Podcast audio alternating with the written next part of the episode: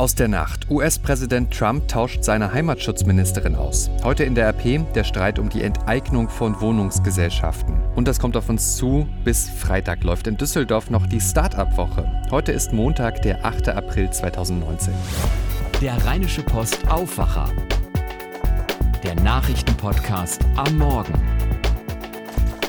Ich bin Henning Bulka. Ich wünsche euch einen schönen guten Morgen. Hier kommt jetzt euer Nachrichtenüberblick für den Start in diese neue Woche. Vorher aber erstmal, was war das für ein tolles Wetter am Wochenende, oder? Die Sonne und die milden Temperaturen haben viele Menschen nach draußen gelockt.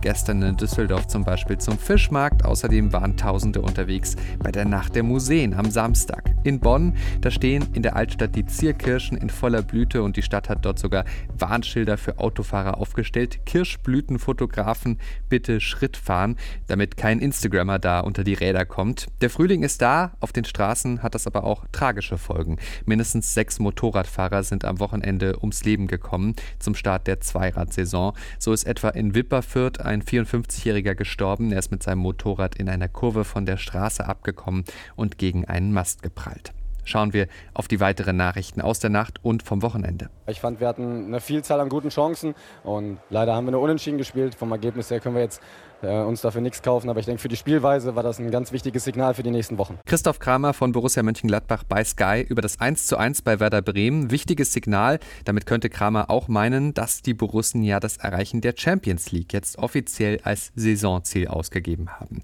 Für Wirbel sorgt aber nach dem Spiel weniger das Ergebnis, sondern Trainer Dieter Hecking. Der hat nämlich ein Interview mit Sky nach dem Spiel abgebrochen, als er zum wiederholten Mal nach Lars Stindl gefragt worden ist. Der Kapitän saß vorerst auf der Bank gegen Bremen. Dünnhäutig offenbar, der Dieter Hecking. Die ganze Geschichte lest ihr bei uns.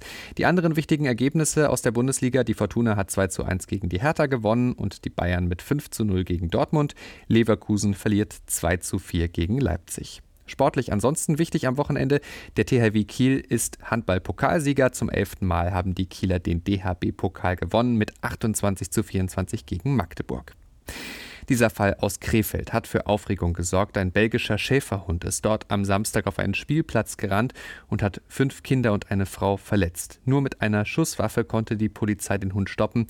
Er wurde verletzt, er musste dann später eingeschläfert werden wegen der Schwere seiner Verletzungen. Die verletzten Menschen sind dagegen mittlerweile zum Glück wieder aus dem Krankenhaus entlassen worden. Our breaking news here on CNN from the White House. A key member of the president's cabinet The Secretary of Homeland Security, Kirsten Nielsen,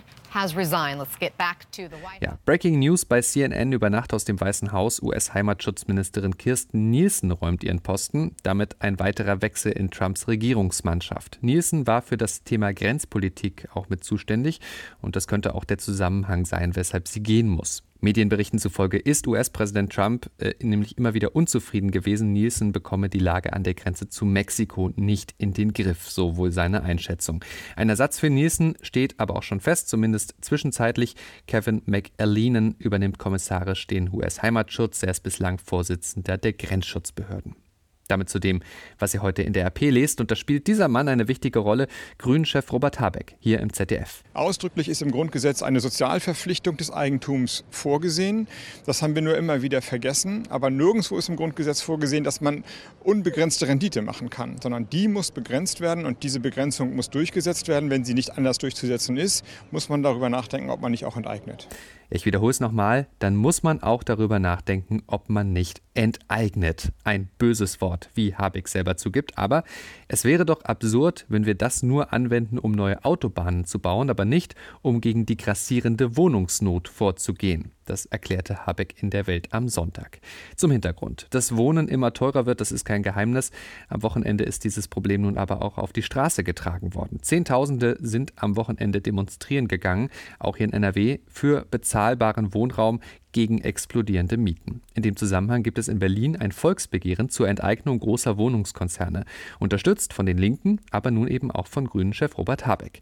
Die Reaktionen sind vorhersehbar. Gegen steigende Mieten helfen nur mehr Wohnungen und nicht DDR-Ideen. Das sagt etwa FDP-Chef Christian Lindner unserer Redaktion und NRW-Wohnungsministerin Ina Scharrenbach von der CDU hält Habeck vor, die Grünen würden den Neubau von Wohnungen selbst verhindern mit, Zitat, enthemmter Umweltpolitik. Denn häufig seien Umweltverträglichkeitsprüfungen, Artenschutz und Ausgleichsflächen der Grund dafür, dass nicht neu gebaut wird. Neue Wohnungen bauen, das ist auch der Weg, den die SPD beschreiten will. Enteignungen sieht sie kritisch. Auch unser Autor Gregor Mainz blickt kritisch auf die Debatte. Wer mit Enteignungen zu mehr und günstigeren Mietwohnungen kommen will, erreicht am Ende das Gegenteil, schreibt er in seinem Kommentar heute bei uns. Und weiter, sollte sich der Berliner Senat dem Volksbegehren anschließen, dann werden für die angepeilte Enteignung rund 30 Milliarden Euro fällig. Was könnte damit an Wohnraum gefördert werden? Und es wäre besser, dort in die Puschen zu kommen, wo der Neubau unter bürokratischen Problemen und Unmengen an Auflagen leidet. Natürlich muss die Politik in der sozialen Marktwirtschaft mit Wohngeld auf der einen und mit Stopp von Auswüchsen auf der anderen Seite eingreifen, aber Experimente mit Enteignungen machen das Problem am Ende nur größer schreibt Gregor Mainz in seinem Kommentar heute bei uns. Den Menschen, die eine Wohnung suchen, ist durch die Debatte natürlich wirklich so rein gar nicht geholfen. Da müssen wirklich schnell und handfeste Lösungen her. Aber wie seht ihr das? Wie weit darf und sollte Politik gehen dürfen für bezahlbaren Wohnraum? Diskutiert gerne mit bei uns auf RP Online. Bevor wir gleich auf die Themen schauen, die heute wichtig werden, wollen wir erst einmal Danke sagen. Und zwar unserem Sponsor, dem Zirkus Flickflack. Denn nächste Woche kommt der Zirkus in die Stadt, genauer gesagt nach Düsseldorf. Aber nicht irgendein Zirkus. erlebt mit dem neuen Programm von Flickflack eine unvergessliche Show. Punks. Das ist eine Akrobatikshow mit Comedy-Elementen. Flickflack ist seit dem ersten Programm im Jahr 1989 anders, rebellisch, unangepasst und gegen den Strich gebürstet.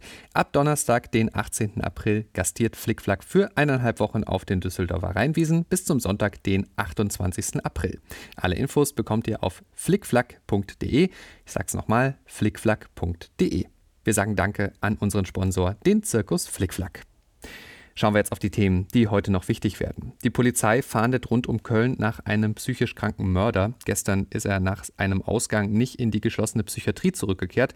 2014 ist er schon mal geflohen. Die Polizei warnt nun die Bevölkerung, der 67-Jährige könne insbesondere unter Alkoholeinfluss sehr aggressiv auftreten. Nach Erfahrungen aus der Vergangenheit vermutet ihn die Polizei im Bereich Bonn, Bornheim oder Troisdorf. Ein Foto und mehr Details findet ihr auf RP Online. Zwei Urteile fallen heute. Einmal geht es um den Tod eines 15-Jährigen in Bremen in der Silvesternacht 2016. Der syrische Flüchtling soll von den drei Angeklagten tot geprügelt und getreten worden sein. Diese waren zum Tatzeitpunkt 16, 24 und 35 Jahre alt. Und das Landgericht Heilbronn urteilt heute voraussichtlich über die Tat einer 70 Jahre alten früheren Krankenschwester. Sie soll in Künzelsau einen Siebenjährigen erwürgt haben. Das Landgericht muss entscheiden, ob es sich um fahrlässige Tötung, Totschlag oder sogar Mord handelte. Israel bereitet sich auf die Parlamentswahl vor. Morgen wird dort gewählt und Umfragen sagen Ministerpräsident Benjamin Netanyahu eine Niederlage voraus.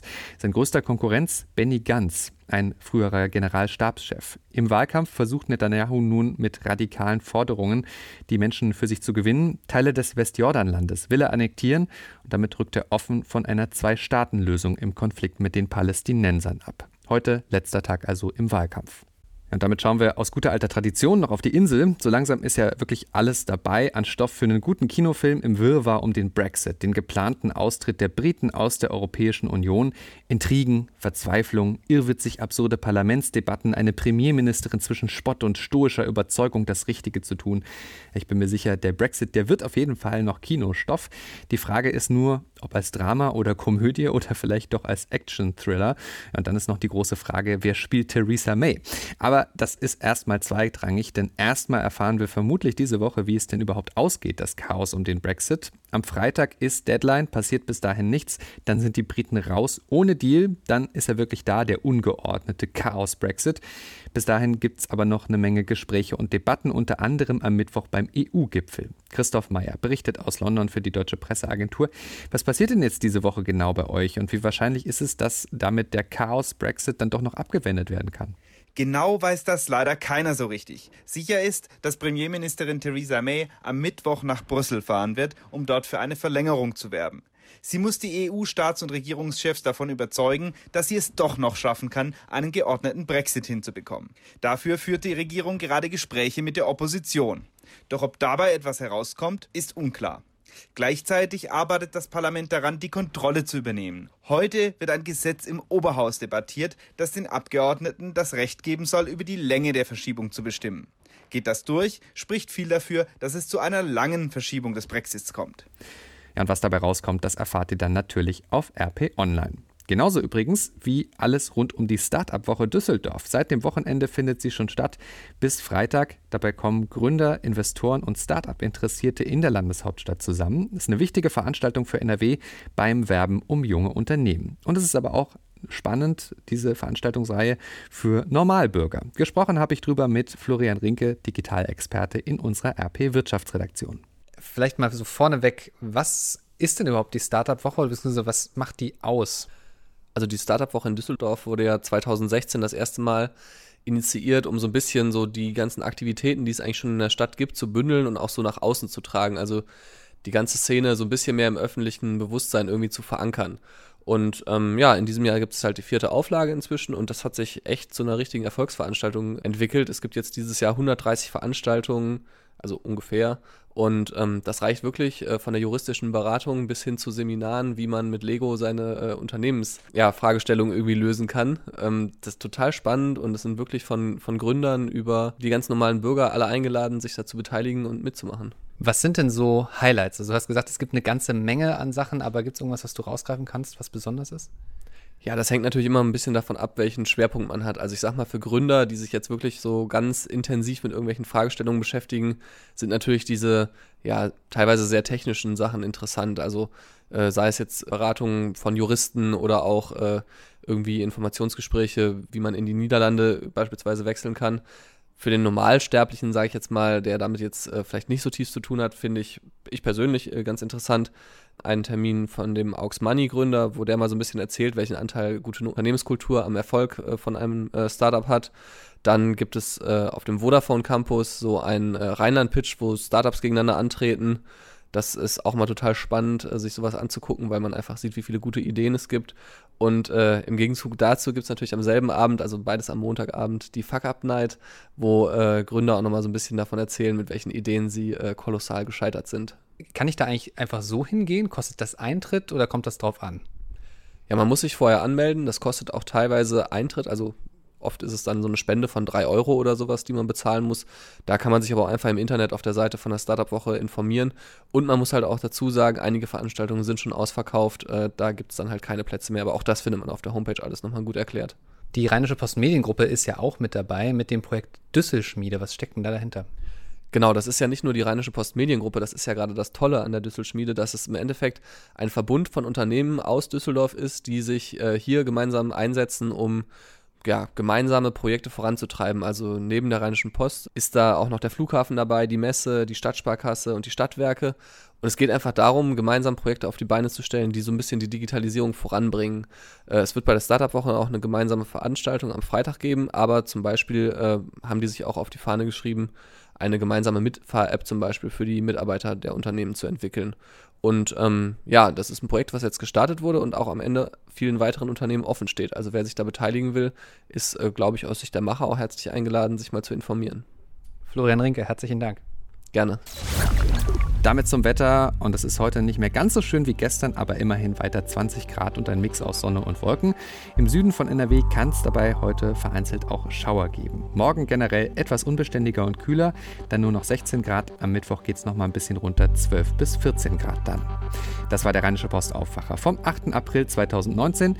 Wenn ihr Feedback für uns habt, Wünsche, Kritik, Anregungen, dann schreibt uns gerne bei WhatsApp oder schickt uns eine E-Mail an aufwacher.rp-online.de. Ich bin Henning Bulka, habt jetzt einen guten und erfolgreichen Wochenstart. Ciao, ciao. Mehr bei uns im Netz www.rp-online.de